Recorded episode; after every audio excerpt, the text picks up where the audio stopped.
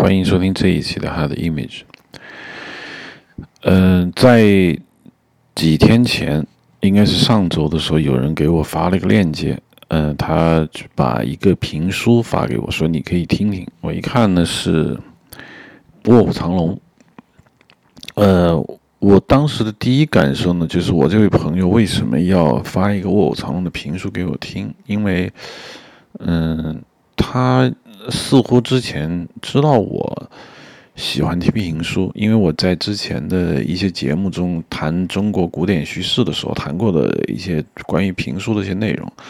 可能知道我喜欢听评书，然后呢就发了这个链接给我。然后呢，我当时并没有多想，我觉得既然人家给我发了一个评书呢，然后我就我就来我就来听一下。因为我听评书虽然也听的比较多，但是我听评书的这个。相对来说比较狭窄，我听过的评书基本都是传统评书，新的或者比较年轻一代的人讲的评书，我就是听的很少。那什么单田芳、刘兰芳啊、袁国成，其实我属于也就听过他们的这些评书吧，然后听的短打、跑带书、历史演绎就比较多。然后听《卧虎藏龙》，我就其实我内心深处就有一点疑惑，因为我之前在一些电台吧，当时中国评书比较热的时候呢，嗯，就是声音类节目比较火的时候，就有一些电台讲过一些武侠小说，当然金庸的肯定是最容易讲的。我听过一段，有些人把这个《神雕侠侣》拿到这个电台来，以评书的方式去讲，或者。以某种文学有声化的这种影响，但是中国你知道，就是把小说做有声读物去读，这个东西就是很难，因为即使英文中的这种小说拿有声读物读物去读呢，它的快感实际上比直接看小说还是弱了很多，因为你一读，你必然就会带入，就是把小说中的意境。就是你会具体化，比如我之前听过一段时间的有声读物，就是《呼啸山庄》。《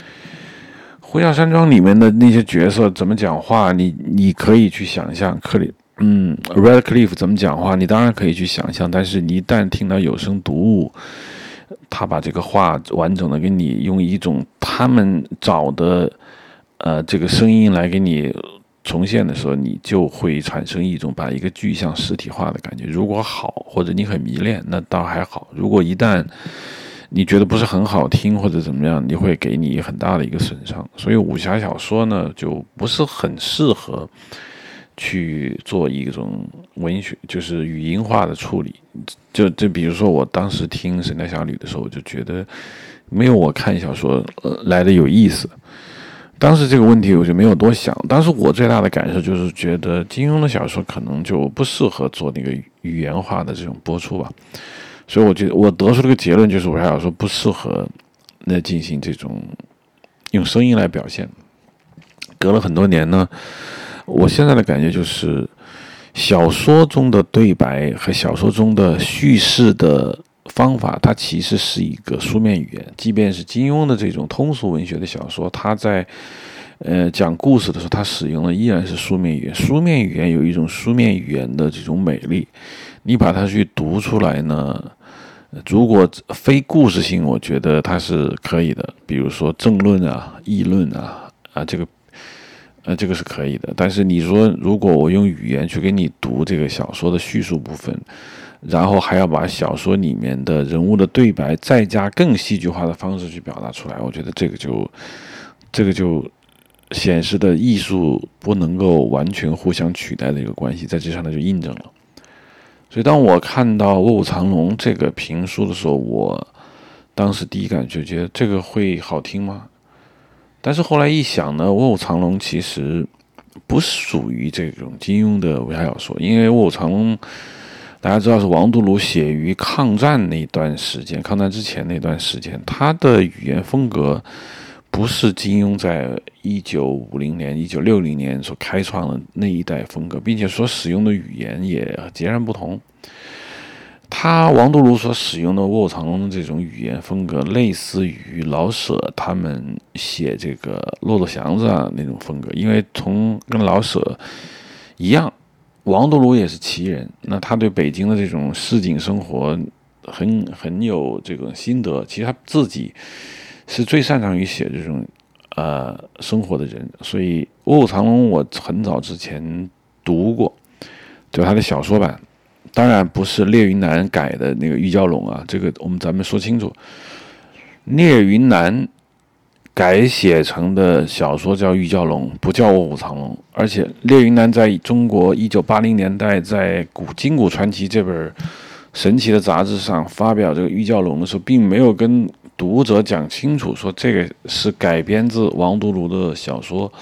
卧虎藏龙》，所以很大一部分读者就误解了，以为玉娇龙。就是《卧虎藏龙》，或者认为聂云南是玉娇龙这个角色或这个故事的原创者，其实不是。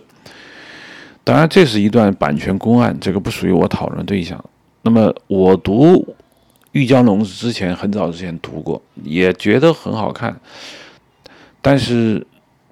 当你读《卧虎藏龙》的原著小说的时候，你发现跟聂云南的玉娇龙风格还是差很远。我在之前。讲中国传统叙事的时候，好像提过这个小说，就觉得非常惊讶。王度庐的原著小说的文笔是不错的，我不能说他跟老舍比，呃，就差不多，可能比老舍要稍逊一筹。但是论文笔而言，《卧虎藏龙》这本小说的阅读快感还是很强的。但是他的这种阅读快感，不是看金庸或者古龙小说那种阅读快感，这个东西很难讲，就是。我们大概对武侠的定义是被金庸、古龙所定义了。我们理解中的武侠世界已经被这两位人定义成一种很特别的一种感觉。当我们说武侠这两个字的时候，会泛起很多记忆，而这种记忆确实很难用语言来做一个很准确的一个描述。比如说，我们会觉得侠客们的精神世界、侠客们的为人处事有一种大概。迥异于普通人，我说这种普通人并不是指老百姓，就迥异于中国传统历史文化中的这种普通人。他既不是平头百姓，也不是政府官员，也不是《水浒传》所描写里面的这种所谓的江湖人士。他创造了一种新的一种语言方式。如果说我们看《水浒传》，我觉得那属于。武侠小说的话，我觉得金庸跟古龙所创的武侠小说，肯定也不是《水浒传》那种，因为金庸的以金庸为例吧，他的武侠小说里面充满了知识分子气，就是说这里面的侠客，尤其是这种所谓他所创造的武林世界这种掌门啊，包括什么每个门派的呃祖师爷呀，尤其是那些隐居的那些。看上去年纪很大的一些高手身上总有非常强的知识分子气，所以他塑造的黄药师啊这些角色、这些形象，和《水浒传》里面的这些形象比，那显然黄药师这些人从无论从哪个角度上来讲，都不是《水浒传》那些草莽英雄所能替代。他有非常强的中国儒家知识分子的这种气质，嗯，然后我们被他定义了。当我们说到武侠的时候，我觉得他像仙。他是一个非常洒脱飘逸的这样的一个状态，和司马迁写《史记》里面的游侠《刺客列传》《游侠列传》里面的也不一样。虽然《游侠刺客列传》写的并不是草莽英雄，也是跟这个跟我们所说的这个知识分子气很相关，但这些人并本人并不是儒家思想的继承人，而且春秋战国时期还。儒家思想还没有成为中国知识分子这种所崇拜且贯彻的一种思想。当时像聂政啊、荆轲这些人所身上所体现出来的，基本上是属于一种死士，就是由贵族豢养的一群为贵族们呃献出自己的生命去完成他的使命的这一群。这群人身上的道德感不是儒家的道德感。而是一种上古时代的一种所谓的承诺、忠义、信这样的一个一个感觉，这感觉一部分被儒家思想所吸收，但它绝不是儒家思想的主体部分。所以呢，我们被金庸的武侠世界所定格以后，回过头来再看《卧虎藏龙》，你觉得那可能不像个武侠小说，但是它确实是武侠小说的鼻祖。嗯，除开像《还珠楼主》写的那个东西之外，在民国早期的武侠小说也分了很多门派啊，这些门派有不不同的这种风格。《还珠楼主》当然成就最大，但是《还珠楼主》的小说以奇幻为主。那么像王度庐啊，包括朱振木这些人写的武侠小说呢，就是写的比较实，呃，慢慢演变、演变、演变成后面的像梁羽生啊，可能比较早一点的，接近于这个中国民国时期的武侠小说的风格，再到金庸自成一派，再到后面，这个就这个这个我们不是讲武侠小说史，在此打住。那么从这个角度上来说呢，《卧虎藏龙》就似乎。就解答了我这样一个问题，就是为什么《卧虎藏龙》可以拿评书来讲，但是《射雕英雄传》就不能拿评书来讲呢？是因为《卧虎藏龙》这个文本，也就是它原著小说的文本呢，更接近于中国这个传统叙事的核心，就是我们说的这种评书。因为评书呢，绝不是。现代意义上的这种文学形式，评书在它成熟期多少成为中国传统叙事的一种主流的一种承载体。那么老百姓在茶余饭后去了解历史、了解所谓的文化生活，主要要靠这种评书，因为评书是用口说的，它不是书面也写出来的。因为书面的这种通俗小说呢。取决于老百姓的识字率。如果一个人他不识字，这在中国古代是很常见的，就文盲占绝大多数。那他所了解这个所谓的文化生活，尤其是文学，那么主要要依靠评书。那所以评书的主要听众不是知识分子，而是底层不识字的这种老百姓。那么无论评书去讲这个历史演绎，像《隋唐演义》啊，或者讲这种所谓的。公案小说，像施公案、包公案啊，包括三侠五义啊，呃，这都是讲的这种体制，但也包括像评书写的评书，当然也会说很多这种嗯比较底层人民的生活吧。那无论评书怎么去讲，它的面向的读者都是那些不识字的老百姓，所以他讲的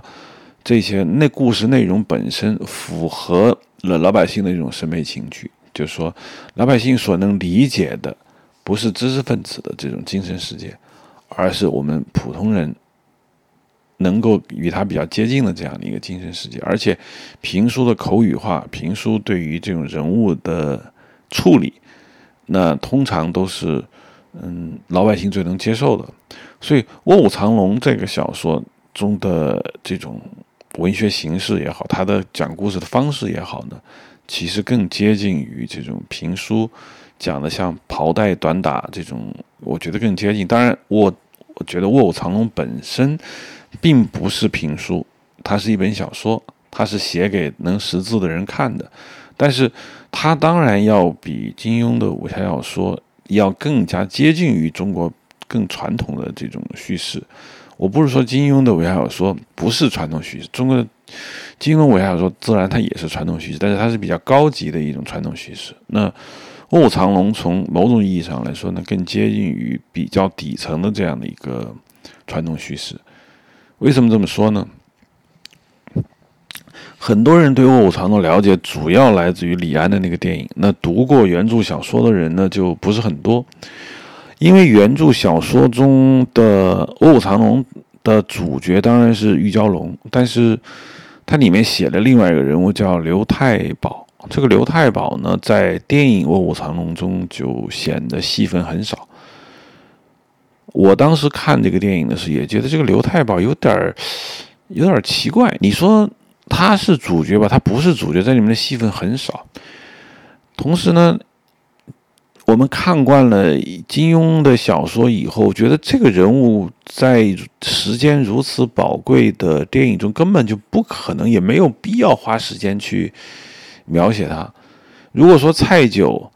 和他的这个女儿去调查这个案子，来追查这个闭眼狐狸，他是因为跟清明剑有关系，所以必不可少。你要去营造蔡九这个角色的，那么刘太保在。这个电影中就完全没必要出现了，但是李安还是拍了。据说刘太保这个戏份还不少，后来都剪掉了，因为电影时间有限。那为什么要这样做？是因为原著小说刘太保是一个极为重要的一个角色，以至于李安在拍金呃那在拍《卧虎藏龙》的时候，你甩不掉这样一个人，你不可能完全把刘太保甩开。嗯。当然啊，完全甩开也可以，但是可能他们的第一版剧本、第二版剧本，那刘太保是存在的。再说，李安本人也比较喜欢王度庐这个小说的那种质朴的那种感觉，他希望保留这种质朴的感觉，所以他给了刘太保不少戏。那原著小说中的刘太保是一个非常精彩的这样一个人，他是一个小人物，他是谁呢？他基本上是北京的一个混混，然后后来在。铁贝勒，也就是在电影中狼雄演的那个角色。不过，小说中的铁贝勒是一个很年轻的人，叫铁小贝勒，也就是一个三十多岁的人。但是电影中是以狼雄演的，看上去是一个老太太，这个是不一样的。那么，刘太保在，因为他是一个小混混，他就是属于北京最底层的，就是属于会三脚猫的功夫，然后有各种小人物的特点，比如说。呃，胆子很大，但是真实你让他去做很大的事情，他又不敢。然后懂一些江湖义气，但是你说他是多像荆轲、聂政那样的人呢，他又不是。那么王度庐在写玉娇龙，他构思的中的主角中，充满了他的想象，充满了他对这种心理描写的一些东西。嗯，他所塑造的玉娇龙，我觉得也很成功。但是，玉娇龙的成功是这个他的角色的设定好，他是这个玉大人，所谓九龙九门提督府的贵族小姐，但是他心中渴望江湖生活，然后从他身上引发了一场可歌可泣的一个所谓贵族少女走向茫茫大漠的这样的一个故事。这故事相当吸引人，就是人人爱看。但那不是王度庐他所最擅长的东西，那是他通览的文学作品，呃，饱读诗书以后，他营造出的一个虚构形象。他真正能够彻底把控的这样的一个形象，其实就是刘太保。所以呢，原著小说就是以刘太保开场的，然后以刘太保为主角，慢慢就写了很多很多东西。说句实话呢，看小说的时候，我是觉得刘太保这个角色就是其实比于蛟龙更有意思。然后我就开始听这个评书《卧虎藏龙》。《卧虎藏龙》的评书呢，后面我可能来慢慢讲。我现在呢，呃，简单说两句，就是《卧虎藏龙》的评书好，很好听，非常好听。但是它好听在哪儿呢？并不是说，嗯，他把大家所熟知的玉娇龙的故事给你讲了一遍。当然我没有听完，我还是在听前面的十来回。他是以，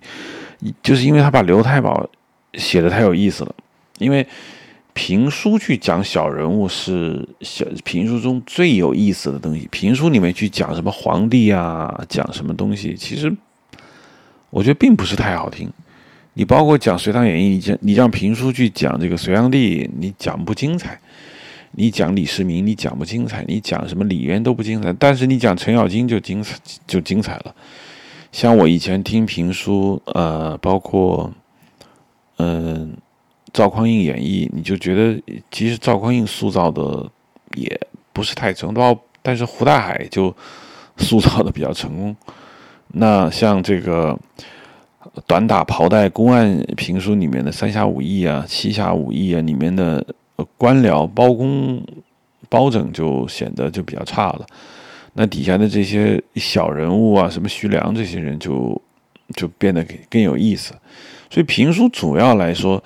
他讲小人物非常贴合这个老百姓的这种审美情趣，而且评书在这么多年的这样的一个发展的过程中呢，对于小人物的刻画就非常的精到。所以我在听《卧虎藏龙》这个评书的时候，我最感兴趣的就是它精彩的地方，并不在于玉娇龙。我因为我没有听完，我不知道后面会怎么样。那么前面我精彩的地方就是他确实活脱脱的把刘太保这样的一个角色塑造出来了。那么评书本来呃脱胎于这个，它是根据原小说弄出来的。评书《卧虎藏龙》并不是根据电影改的，因为电影确实对原小说改了很多很多，你不能拿电影当蓝本，那当然得拿小说当蓝本。但是它即便是拿小说当蓝本，我觉得它还是添加了不少适合用评书这种方式，呃，添加了一些新的内容，包括刘太保的心理活动啊，刘太保是怎么。将这个铁背了，包括玉大人玩弄于股掌之中。那么刘太保又是怎么样去娶上他的媳妇儿？刘太保又是怎么样去笼络这种人心？它里面充满了这种北京。哎，我在北京也活了二十年，那它充满了这种北京这种旧时北京的底层人物的一些思维方式，就是要脸。因为你在北京呃待久了，你会发现，就北京人，尤其是比较老派的北京人，因为他对于这种脸面的这种追求是渗透在他的文化生活里面的。他可以没钱，他可以怎么怎么样，他可以挨打，他怎么怎么样都行。但是他如果觉得没脸，呢他是对他来说是不能接受的。那么刘太保这个角色就是很重要，就他可以过比较差的那种生活，他可以不求上进，他也可以。就是在强权面前卑躬屈膝，或者是讨好，但是无论跟任何人接触，他觉得他必须有脸，无论这种脸是别人给的还是自己长脸，那对他来说都很重要。所以刘太保这个这个形象呢，被评书营造的活灵活现，能能让我听下去。我不知道后面会怎么样。如果后面的故事开始。往玉娇龙或者是罗小虎那边去转的话，我不知道这个评书还能不能够创造这种评书所该有的这样的一种听觉的这种快感。如果真到了儿女情长，到了波澜壮阔这种嗯这种描写的话，评书还能不能够呃跟得上这种呃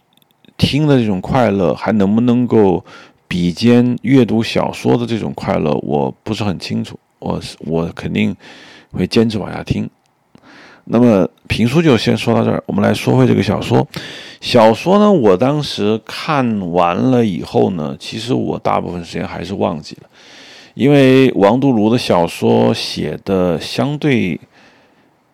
你看惯了金庸以后，你可能对王度庐的小说，你可能还是觉得嫌啰嗦，因为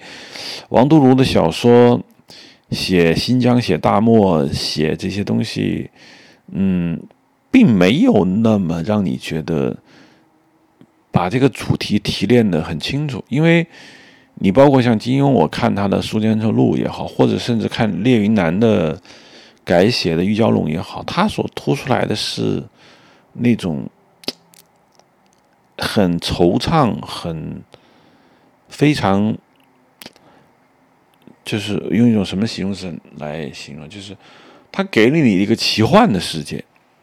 因为对于我们大部分的汉语读者来说，他生活在中国的内陆地区，生活在中国的东南沿海。那么，对于你不熟悉的这种大漠啊，对于不熟悉的东西，你常常有一种。幻想的感觉，就觉得在那个幻想世界中，你能感受到是一种强烈的异域文化，所以感受到是一种你在你的生命中，在你的繁琐的日常生活中所体会不到的那种所谓的，嗯，这种壮怀激烈的情感，体体会不到那种如歌如泣的那种爱情，体会不到那种。风光旖旎的那种大自然，你也体会不到那种荡气回肠的这种情感纠葛。但是在王度庐的小说《卧虎藏龙》里面，这个东西没有那么明显，他还是在写人和人之间的这种关系，他还是在写传统中国的这种，嗯，伦理道德，他不太能够完全从这些日常生活中抽离出来，所形成一种独特的一种审美。我觉得金庸是做到的。金庸确实，他无论写什么，呃，中国传统中的包括人与人伦理关系、师徒关系啊、父子关系啊、朋友关系，但是他有升华。他能够把这种情感升华到一种非常高的这东西，这种高不是说他故意去拔高，或者说他故意去写那些很大的词儿，他不是。他金庸的小说，他他的抑郁色彩也有，王度庐的《卧虎藏龙》的抑郁色彩也有，但是金庸小说中的这种抑郁色彩，往往往能给你一种精神上的极大的一种释放感。就你觉得你在一件小小的斗室里面，你能够去体验那种文明不同的文明给给你带来一种冲撞，不同的精神层级给你带来的一种一这种情绪上的升华，同时它又能给你带来一种高处不胜寒那种。呃，我之前写这个金庸的知乎回答里面说过这个问题，就是。你读他的小说，你觉得像上一座小山，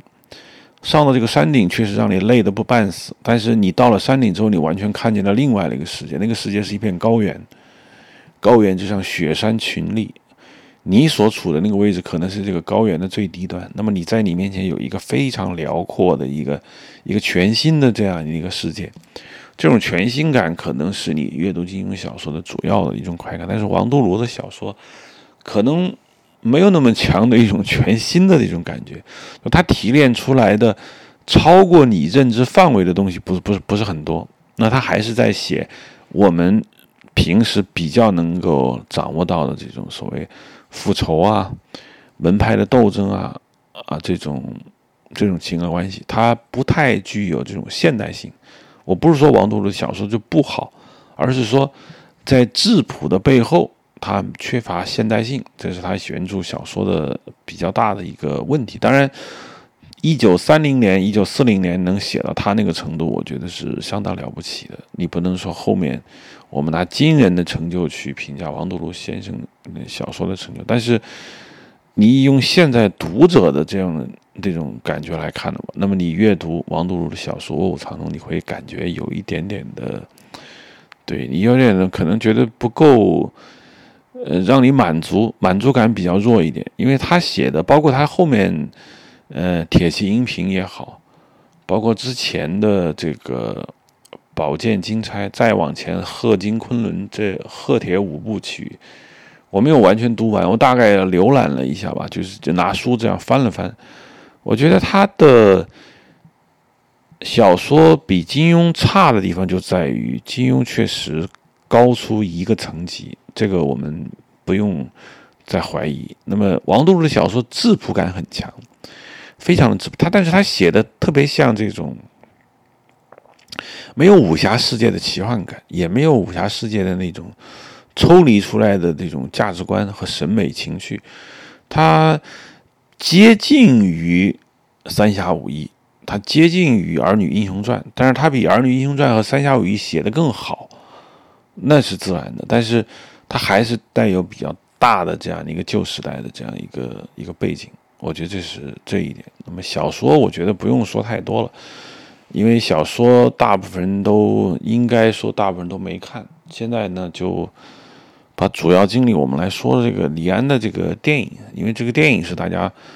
最熟悉的这个文本。我说的文本不是字啊，就是所谓的这个 narrative，这是最熟悉的。说到这个。《卧虎藏龙》电影版呢，我觉得它是一个特别奇怪也特别有趣的一个现象，因为在这之前，呃，武侠电影，尤其是这种文人风格的严肃的武侠电影，已经很久没人拍了。呃，大家都觉得武侠电影被徐克他们就包办了，但是徐克的个人风格非常之明显，然后呢，又被大家斥之为商业，就就觉得洒狗血吧，就很多。稍微像点样的导演就觉得不应该拍武侠片，觉得那是特别无聊的一件事情。但是自从李安把《卧虎藏龙》拍了以后呢，就很多人就会觉得哦，突然间就打开了一道门，就觉得没想到原来武侠电影还可以这样做。后面就出现了不少什么英雄啊、剑雨，呃，包括再往后很久之后又就是烈影娘，其实都是这样。就相对来说，大家都觉得得拍个武侠片要来证明自己一样，就好像有些人觉得拍战争片才能证明自己一样的。但是这个武侠电影的这。到底该怎么拍呢？我觉得之前就讲过，电影首先贵在心，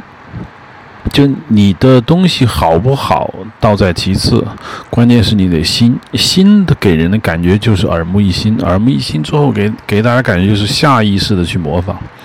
我们可能没有意识到这种下意识模仿的美那种魅力。很多电影之所以让你觉得好，就是因为你真的会在下意识的模仿怎么拍，并且不觉得羞耻，因为你觉得就实在是太好，你不愿意放弃他所引领的这个方向。当初《卧虎藏龙》拍出来之后呢，他当时在大陆拍，然后呢，我的几个朋友因为有参与这个电影，他们有一个曾经跟我讲过，说电影的初剪样片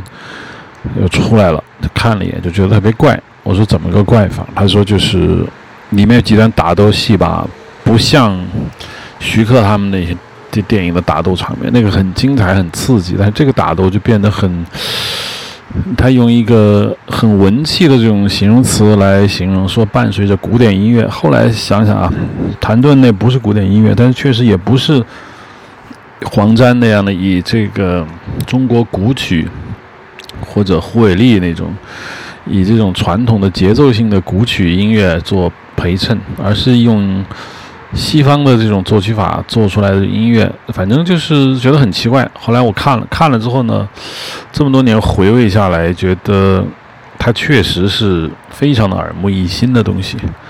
通过阅读小说，我觉得这个电影跟小说差异非常非常大。当然，它并没有把电影的大部分故事拍出来，只拍了这么一小部分。但这不是重点，重点在于这个电影想。做的事情和小说想做的事情呢是完全不一样的事情。小说中的作者王度庐，我这个我并不是很清楚，他当初创作这个《卧虎藏龙》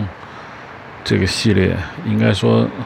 卧虎藏龙》前面的什么《剑金昆仑》，然后《宝剑金钗》，然后呃后面还有《铁骑银屏》。这几个系列，我认为，当然，王度庐是北京人，是坐在书斋之中的，他并没有真的去过那么多地方，但是他交际很广泛。我相信他有一些朋友跟他讲过，他出在清末嘛，清末就中国古代的这个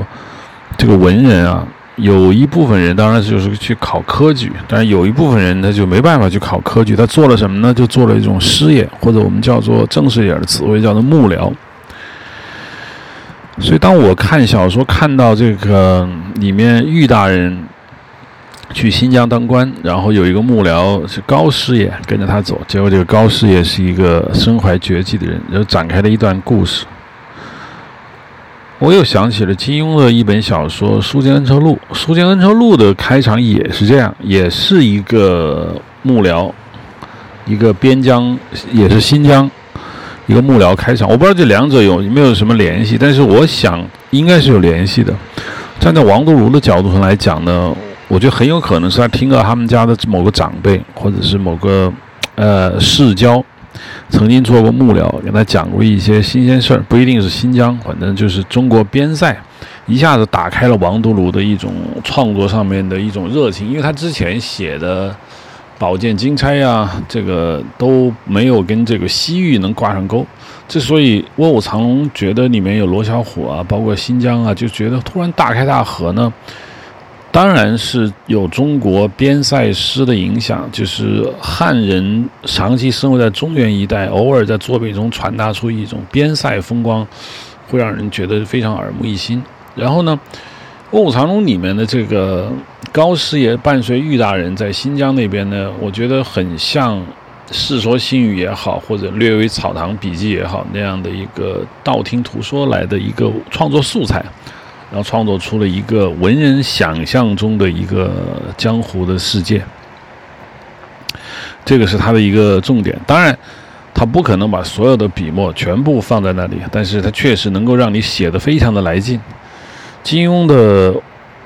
书剑恩仇录》呢，也是以新疆回回回回们为这个创作上的一个很大的一个特点，让我也感觉它里面有一些耳目一新的感觉，也是以这个师爷的这种啊幕僚为开场。我相信，真有可能受到了。王度庐的《卧虎藏龙》的某种影响吧，有有这种可能性。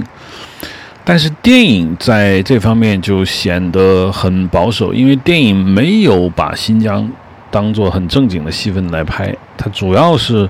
做了一个闪回的一种效果。当然，电影也拍拍了一些外景，但是电影主体部分还是集中在中国传统武侠电影中的古庙啊。这种江南的山水啊、瀑布啊、树林啊，这种竹林啊，这种比较典型的这种风格，那是因为对于像李安这样的人来说呢，《卧虎藏龙》里面的所谓的奇技淫巧也好，所谓的边塞那种大漠孤烟直这种东西也好呢，不是他真的要表现的东西，因为那些东西对他来说是属于呃花边儿，是属于噱头。他真正感兴趣的东西呢，是里面的儿女情长。在看这个电影之前呢，大家都说李安比较喜欢处理情感问题。当然，这个没有说哪个导演他不喜欢处理情感问题。但是李安这个电影呢，很明显，像《饮食男女》也好，或者之前的《理智与情感》也好呢，他可能真的在乎这种人物之间的这种情感问题。我之前看这个电影的时候呢，确实也。没有仔细的往这个方面去想，后来慢慢慢慢回味起来呢，这个电影的对情感的处理呢，确实有它值得说的地方。之前我讲过，呃，那个好像 YouTube 上有一个 UP 主吧，讲过《卧虎藏龙》，我觉得什么岳哥说电影，我觉得他讲的已经够好了，我并没有什么特别多的发挥。呃，当然，他那个视频呢，就三分之二的时间是在讲电影故事。那对于我来说呢，他那里面后面三分之一对于这个李慕白和这个于蛟龙之间的这种情感分析，我觉得也也很有意思。那他的观点是什么呢？他的观点就是李慕白对于蛟龙有情欲。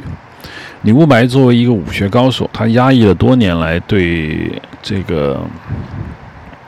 他的于秀莲，他的情人的一种感情压抑自己起来，因为他们之间有一个孟思昭，这个这个对于王度庐来说呢，就是一个认为理所当然的一个事情，就是自己好朋友的妻子你也不能弄，呃，他并没有在这上面可能下很大的一个功夫，但是电影把这个东西突出出来了，就是认为压抑的情感呢，就变得很很有意思，那么。如果说电影仅表现出了李慕白和于秀莲之中为了突破传统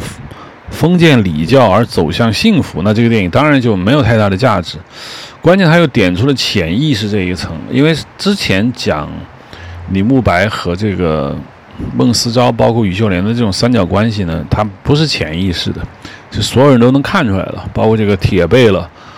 贝勒爷也看出来了。他可以当面来劝这个于秀莲说：“你看看啊，其实李慕白对你有意思，他之所以来北京跟你相会，就是要带你走。那这就是一个公开的秘密。但是李慕白对玉娇龙有情欲，这就不是公开的事情了。只有最亲密的这几个人知道。那这几个人就是玉娇龙知道，李慕白知道，然后于秀莲知道。按照岳哥说电影的观点呢，他觉得李慕白从看上。”玉娇龙的第一眼起，他就对这个少女产生了情欲。这个情欲仅仅就是一个情欲，就是一个武学宗师多年来没有近女色，那么看见一个年轻漂亮又带有一种超凡脱俗之美的女性的一种情欲。那你说为什么他对于秀莲没有情欲呢？他对于秀莲有情欲，但是他跟于秀莲太熟，他们俩认识很多年了。认识很多年以后呢，没有开花结果。但是这个女性在他的心中呢，是属于，呃，很熟悉的一个对象。再加上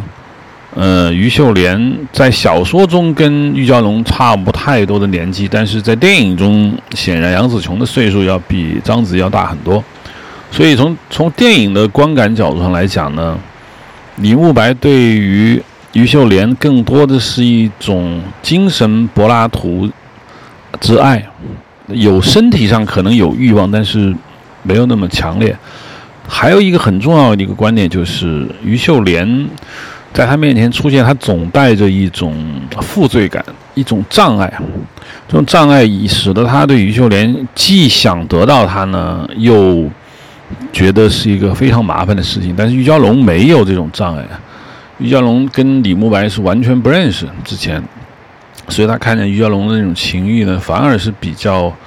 来得很直接，来得很洒脱，因为他们之间并没有前史，也没有对他造成心理压力。按照岳哥说电影的观点，李慕白对于娇龙产生情欲以后呢，他不能表现出来，因为他毕竟是个武学宗师，他就以收徒为名，拼命要收于娇龙为徒弟。但这个收徒理由就非常的牵强，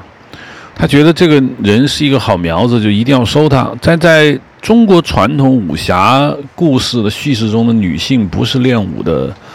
最好的一个材料。那如果李慕白要收徒的话呢？他当然可以收个女弟子，但是锲而不舍的要去收一个女弟子来来说，这就显得理由不是很充分。因为你不可能说天底下就他于娇龙才能练，这是一个。第二个呢，李慕白之所以觉得玉娇龙要收他为弟子，实际上是想在身体上、精神上完全占有他。还有一个很重要的原因就在于李慕白武功太高。武功太高以后呢，天底下人对他很尊敬，但这种尊敬呢，又是以李慕白为人谦和、待人接物非常有礼貌作为代价的。那么李慕白内心深处，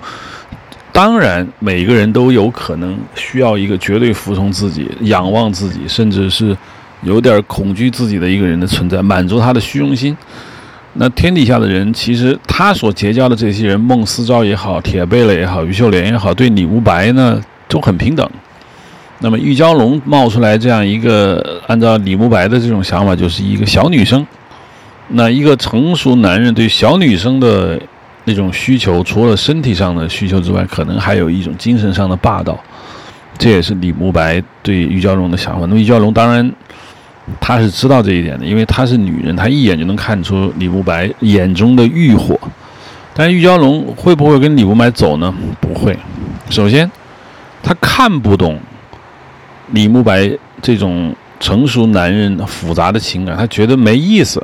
按照我们现在的说法，就他觉得他油腻了，就是这种东西不是很青春激情。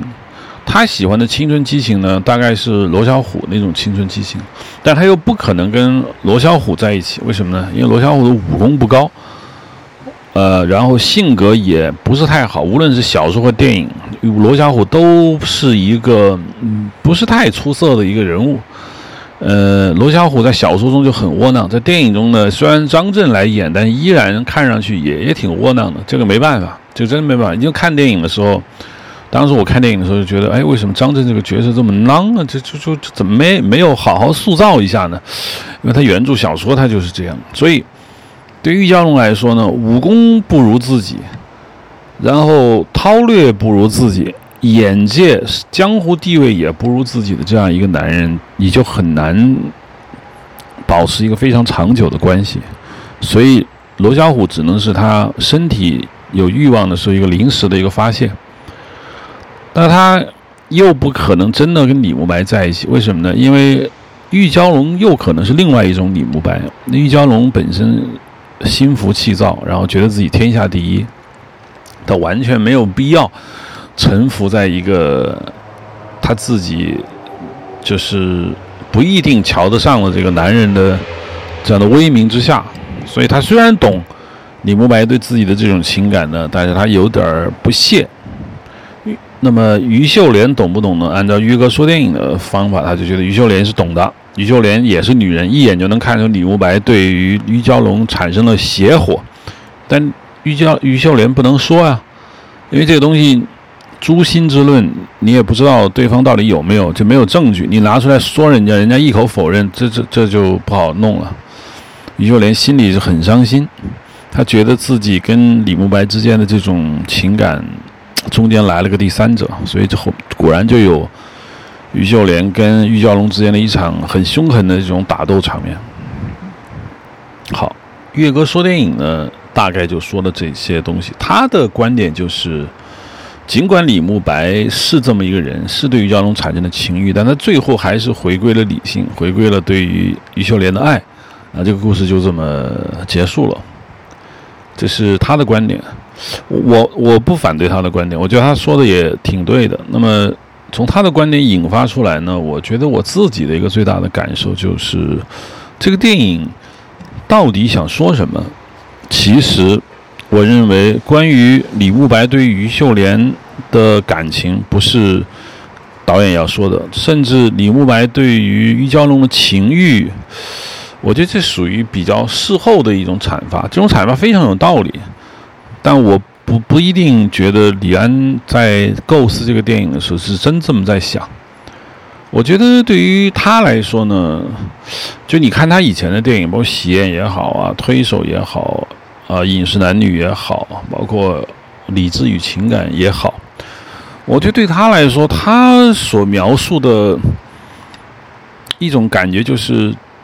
他最喜欢描写一个人受了压抑，这个时候压抑，他无处可释放，最后没办法，他最后用一种解脱，走向死亡，或者是。一种什么方式？他最后让自己的压抑的自我得到了一种一种释放吧。呃，他不太像西方电影中的那种人物处理，有升华，有这种所谓人物的弧光。对他来说呢，中国人的常态就是压抑，尤其是你有文化的人，他就是压抑自己，最终呢走向一种妥协，走向一种和解。你包括像。推手看太早，刚才我忘了。喜宴就很简单，喜宴里面的这个男主角赵文轩演的这个同性恋的，跟那个 Simon 好了，爸爸来要办婚礼，然后他只好跟金素梅呃办了一个婚礼，然后呢，最后他跟他爸爸之间的和解，这是两个压抑的男人，这两个压抑的男人最后形成一种很奇妙的一种默契，这种默契是我们中国人能够懂的一种默契，归根到底就是一句话。都不容易，这句话呢，可能可以概括，就很多中文电影的一个基本的一个思路，就都不容易。我们把电影拍出人和人之间的不容易就可以了，因为每个人都活得挺累的。我们希望最终有人理解我，然后跟我的仇人、跟我的生活中敌对的人有一个和解，那么人整个就放松下来。我觉得这是他想说的。饮食男女呢，其实也差不多。他三个女儿，每个人有每个人的活法。爸爸狼熊呢，对自己女儿有自己的一个挣扎，有自己的一个不满意，但是他最终还是要跟这三个女儿和解。这种和解的方式非常的平柔，非常的安详。那最终他和解了，包括像这个吴千莲演的这个老三跟他父亲之间的和解，通过最后。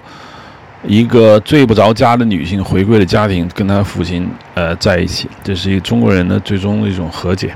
这和解贯穿了李安的一个创作的一个状态。那么从这个角度上来说，我们来看《卧虎藏龙》。《卧虎藏龙》里面最终和解的，就是于秀莲和李慕白这两个人之间的戏份，我认为是导演真正想拍的。因为他不断的用台词，用两个人的戏来不断的描写他们两个之间的一种挣扎。那么玉娇龙到底是不是这个电影中的主角呢？我认为不是。这个戏的女主角是杨紫琼演的吴倩莲，而不是玉娇龙。尽管呢，玉娇龙的戏更好看，然后呢，这个人物更叛逆，但我。我就一直这种感觉，就是在玉娇龙这个人物的处理上，我觉得李安不一定找到了自己真正想阐发的这样一个主题。我不太能够在这个电影中想明白玉娇龙要干嘛？因为玉娇龙是一个西方电影的一个一个一个女性形象，她她叛逆，他想寻找自我，最终他走向死亡。那么这个电影虽然是拍给西方人看的，但是我不认为李安就真正掌握了西方人，他本身也不是个西方人，他可能在他的制片人这个 James Shakers 是指导下说，我们拍一个。给西方人能看得懂的电影，但是西方人能看得懂的电影呢，就是伦理，就是道德上的一种挣挣挣扎。一个人最终获得那个 redemption 救赎，是西方人能看懂。就只只要这个人在受苦，那么这个电影必然结尾他都要得到一种救赎。这种救赎往往要付出一个巨大的代价，就是李无白的这种死亡，玉秀莲的出走，包括玉娇龙的跳崖自杀。那这三个人每个人都在受折磨。玉娇龙受到的折磨，可能是他永远得不到一种爱吧。这个我不知道现场他们会怎么去讲戏。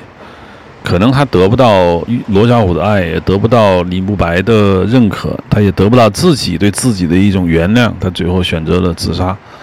那这个电影其实说到这儿，他就只拍到了这儿。我不太相信这个电影在哲学含义上还有。更深层次的一个理解，就是我觉得拍到这儿就已经非常足够了，因为毕竟这个电影对于李安来说也是一个新的尝试，之前也没有人去正经去拍过武侠片，把武侠片拿拿出来掰开揉碎了去研究。那对于他来说，当初宣布拍这个电影的，所有人也不知道这哎这电影要怎么拍，就就不是很清楚。那我想他拍这种电影的时候，也是第一个来吃螃蟹的，包括后来。我看他《色戒》也好，就《色戒》给我的感觉跟《卧虎藏龙》也很像，就是就是一个女性不断的受精神上的折磨，最后以死亡为代价，最后走向了一个解脱。他想告诉观众的，可能就是我给你看一个，只就是一个人在受苦，然后这种受苦的本身充满了一种伦理道德的拷问。也也有一些这个我们中国人特别熟悉的就是所谓世事变化无常，嗯，你你有时候你不得不遵循这个命运的这种安排，最终走向和解。这不是他怎么拍电影，而是所有的我觉得中文。都是这么拍的，包括杨德昌的那些电影，我认为也是这样。这我觉得这是李安的一种一种态度，但是千万不要把这个电影给出太多的这样的一个解释。我觉得岳哥说电影的一个解释，我觉得已经到了极限了。就是，嗯，我不知道现场会怎么说，可能他说的是对的，但是我觉得，呃，如果前期就是这么安排，说我就是要给观众明白这个李慕白对。玉娇龙有这种各种情欲，我想他这个电影可能会说得更清楚一点，但是他并没有说得很清楚。我觉得倒不是说他自己掖着藏着，想隐晦，想想让你们自己来挖掘，然后你们享受这种快感、解谜的快感。但是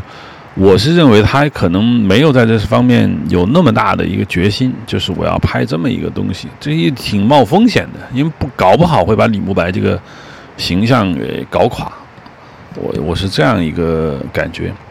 电影呢，因为说无常说了很多遍了，其实之前很多播客也断断续续都说过，所以在这儿就不用说太多，大概就只说这么多，往后想起来什么还会继续说。最后呢。花点时间说说这个评书。评书不是我要讲的这个重点，因为我对评书毕竟不是很了解。但是呢，我听我这今这个这期话题之所以能要聊这个《卧虎藏龙》，主要是因为我朋友给了我一个《卧虎藏龙》的评书听，张少佐先生讲的吧。呃，我没有听完，因为最近我比较忙。那当然，他那个也不是说我们每天 OK 一口气听完，可能每天要更新一点。那我最大的感觉就是说，评书有一个非常明显的一个特点，就是他擅长于做什么，我不擅长做什么。无论我听谁的评书，就是我可以举几个例子吧。就《卧虎藏龙》这个评书，其实我当时说了，我说刘太保是有意思的，因为刘太保是个小人物，是个底层人物。这个大家都懂，但是问题是，刘太保除了他是个底层人物之后，他还有什么是评书觉得能特别津津乐道的东西，或者是我爱听的呢？是因为他不仅是个小人物，而且他的敌人是谁？他敌人是他的同类型的人。评书一旦你的敌人不是你同类型的人，也不是跟你有真正关系的人的时候，那你评书的这个这个讲讲的就就就就就会变得索然无味。为什么呢？比如说我举个简单例子吧，就之前也听过这个单田芳讲那个这个张张作霖的这个《乱世枭雄》。《乱世枭雄》里面，我觉得整个评书很精彩，但是它不精彩的地方在哪？就是讲民族大义。就是里面所有张作霖要打俄国人也好啊，打日本人也好，呃，怎么样也好，这些这些地方就不精彩了。不是说他说的不对，当然说的也很精彩。但是张作霖这样的一个江湖草莽，他真正的敌人如果是变成了民族大义，那还不如你去讲呃毛泽东、孙中山，因为那些人他是适合于讲这种叙事的。《乱世枭雄》里面最精彩的是张作霖和这些本身同为土匪的这些人，什么杜立三啊，什么金寿山啊，这这这张作相啊，什么想招子这些人，这些人是跟他有切身利害，并且且平等，也是他们的身就身边人，这样的故事。他才精彩，就是我其实听这个，我觉得是挺精彩，因为他把握的特别准，就人和人之间的这个交流沟通，还有人和人之间的勾心斗角，完全是在文化上面有一种熟悉感。然后你说张作霖对于日本人那些那些段子，大家说日本人很狡猾、很阴险，但是你这个文化上是不一样的，他们的阴险狡猾你体会不到，听众他也体会不到。那但是土匪跟土匪之间，杜立三和张作霖之间的那个矛盾是两个人在文化上能够互相理解，也能够互相拆台，这就是这个问题。那么说回来，你包括我听什么朱元璋也好啊，包括什么隋唐也好啊，就是最精彩的其实就是勾心斗角。无论你说小人物也好，大人物也好，还是勾心斗斗角。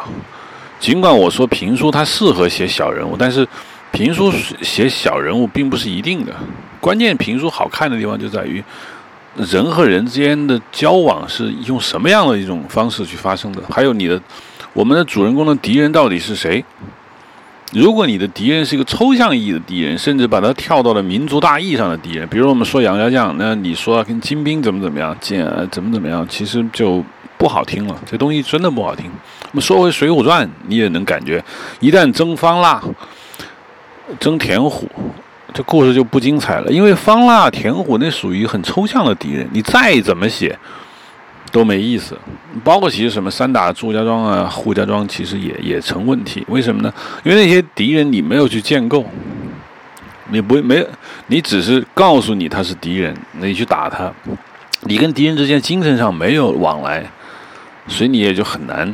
很难去。弄得很精精彩。刘太保，我觉得这个小人物他之所以精彩在哪？精彩于刘太保要生存。他的敌人你看上去是玉娇龙啊，是什么什么，但是他的敌人是那些所有比他高的地位比他高的那些人，什么玉大人，包括这些人。这些地位比他高的人随时随地就可以把他捏死，但是他用他的小人物的智慧 生存了下来，并且活得还不错。我觉得就是有意思。当那故事进展到进行闪回。那高云燕他们那些部分的时候，这个地方就变得就不如刘太保有意思。为什么呢？因为高云燕他所面对的那些人，不属于跟他有同样文化范围的人，而且高云燕这些这些角色，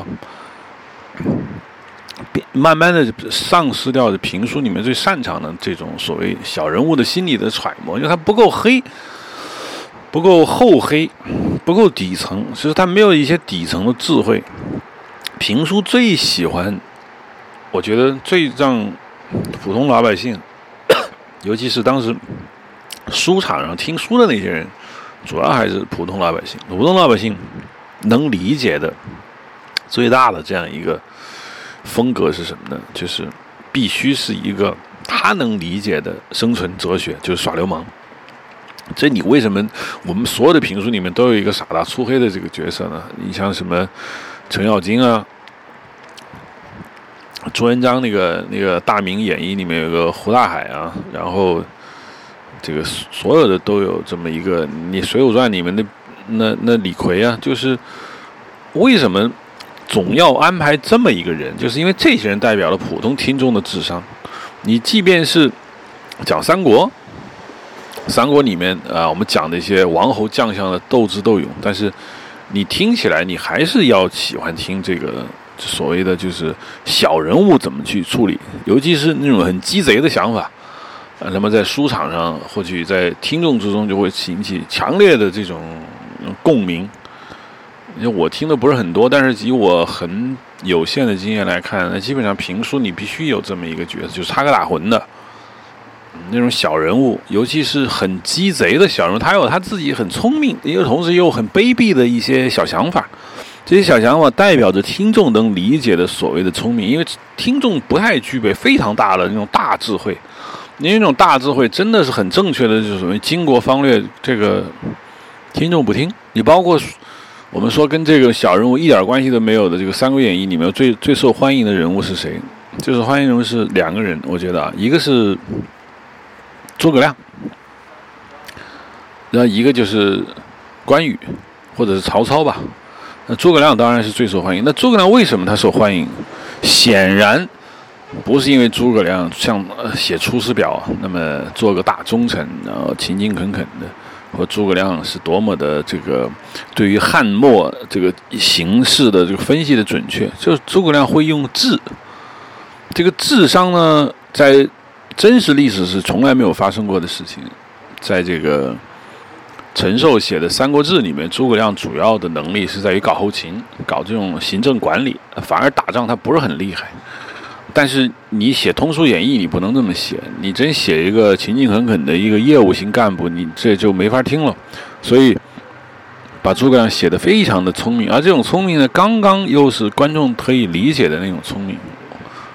那如果你不是这种所谓像《三国演义》这种，那写王侯将相你必须写的这样一个角色，你一旦涉及到一种上江湖底层，那么评书或者是所谓的这种。这种呃，这种所谓的演绎类的小说，那最重要的还是我说的，就是它要接近于底层的这种智商。所以说我听下来，我觉得好听的东西，它往往有一些自己很很独特、很客观的这种规律。另外一个想强调的就是《卧虎藏龙》是一本小说，呃，由小说去做底本来讲这个。评书呢，我觉得跟原本就是评书做底本的这个还是话本的，是不一样的。早些年呢，许许多的评书其实是没有这个所谓的有一个小说的，基本上可能是一些老先生呃通过搜集整理形成的一些话本。就这底本，这底本不是给外人看的，它只是用来作为内部的一种参考。那么。师傅传徒弟，徒弟再传徒孙。那画本上面的那些东西呢，实际上是一个讲的一个稿子。那这个稿子没有小说家的那种思维，可能一开始嗯会有二十回、三十回先讲着。那后来呢，因为你要看欢迎是否有欢迎程度。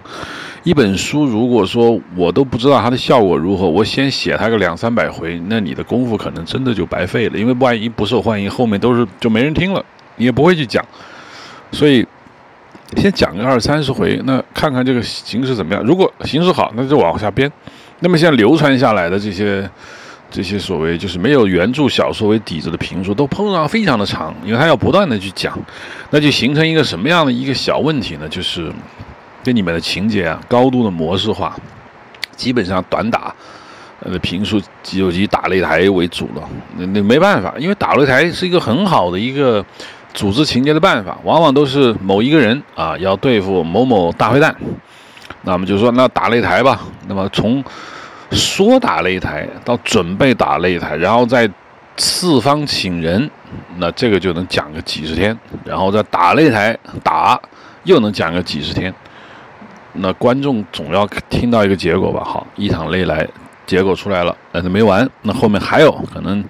一部短打评说由七八个擂台赛那么去构成，这个为什么会这样呢？因为，因为他不能够预先想到这样的一个结尾，是吧？你预先想到结尾之后，就讲完了，听众还想听怎么办呢？小说不同，小说先有一个面试的一个小说，这个小说是能够让读者理论上读者可以从最后一页先看了，他先看结尾，然后再往前看。呃，读者都有这种权利，所以小说是一个完整叙事的一个架构。小说完整叙事架构呢，意味着小说的文本并非天然是用来对于听众来说的。那这里头就有一个很微妙的一个差别了。那么，对于以画本为主、以听书为主的这样一个创作来说呢，它的故事啊，往往很慢，因为他要把那些这个就是他认为很精彩的，甚至是一种高度呃模式化，但实际上是很管用的一些套路，要反反复复的用。那这样的话呢，他能够获取他最大的这样一个利益。但是小说就不是，小说呢。根本上说，小说家创作小说的这样的一个特点就是，当然他有可能是先有一个简单的这个构思，然后他开始动笔写，他也可能去写连载，但是连载小说和画本还是不一样，因为连载小说，因为小说最重要的是讲伏笔，要讲自己的这样这个所谓的就结构，你不能够信马由缰，写到哪算哪。无论你的小说有多长，那你实际上前后的关系都是有勾连的。实际上要求了作者对整体有一个很大的一个故事情节的把握。你可以写松点，写水一点，也可以写得很紧张。但是你的人物就像古希腊悲剧一样，它是朝着一个命定的一个方向，确实是在大踏步这样的一个前进的。所以，小说为底本的这样的故事的人物呢，就你会感觉。它本身有一种命定感，这种命定感呢，会提前让观众用鼻子嗅出那种嗅觉。我们主要想看的就是这种所谓的命定感是如何完成的，它如何完成这一样的一个所谓的人生的轨迹，像流星一样划过天空。我们都会知道流星一定会消失，我们看它的过程，这跟听书很不一样。听书的听众他不是每天都来。他也不一定从头听起，它是个非常随意、非常非常潇洒的这样一个消费行为。所以，说书人要保障你只要来，无论你哪天来，你坐在我的书场里头，那你就要获得很大的一种满足。嗯，我当然希望你这个连续来听，但是我每天都有可能面对新观众，也呃新听众，也可能每天要面临老听众的这样的一个流失。你这是他一定要有活儿，他一定要把这些人这个抓住。但是小说就不是这样，只要你买了，哪怕你一个字不读，那对于小说来说没损失，你买了嘛，你付钱了，对吧？你读不读就跟我没关系了。那对于我来说，我不需我不用流担心这个流失的问题。那他当然是按照他的这个故事的这个模式去讲，所以他当然是一片流星，他会让你。不一定知道真实的这样的一个结果，但是你一定知道你的主人公一个一个一个所谓流星划过的这样的一个结果。但是评书它就很大不一样。当然我说的这个规律不一定是普世的规律，因为评书有很多讲这种所谓的呃人物命运你都了解，呃，但是你还是想看怎么弄。比如像朱元璋，你都知道他一定要当皇帝，那诸葛亮你一定会死，呃，但是评书去处理这些东西的时候，并不会让你觉得。呃，我们很关心这个人物命运，我们不是很关心，因为这种人物命运，说句实话，我们早知道。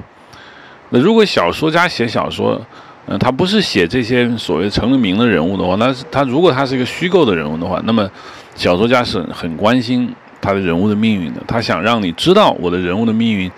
呃，是在一个有逻辑、有前后关联的一个轨迹上在前进，但是对于。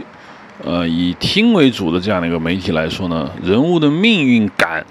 不用很强，要的是此时此刻的这种精彩，它不需要你整体上去把握整个命运感。我觉得这个是啊，有小说做蓝本和没有小说做蓝本的这样一画本为主体的这样的一个差异吧。好吧，就就讲到这儿，因为《卧虎藏龙》是我临时。呃，想讲的一期，主要是因为有朋友推荐了这个《卧虎藏龙》的评书，听了一段呢，又想起了这个电影，然后也因为看过小说，所以这是三种不同的媒介会给我一些小小的启发，然后由此就产生了这一期播客。好，谢谢大家的收听。我的播客可以在这个苹果播客他们直接去搜索印象，也可以在呃小宇宙上收听。其他的平台什么荔枝啊、呃喜马拉雅都不全，跟他们说了很多遍也不全，也没办法，只有小宇宙是全的，好吧？OK，谢谢。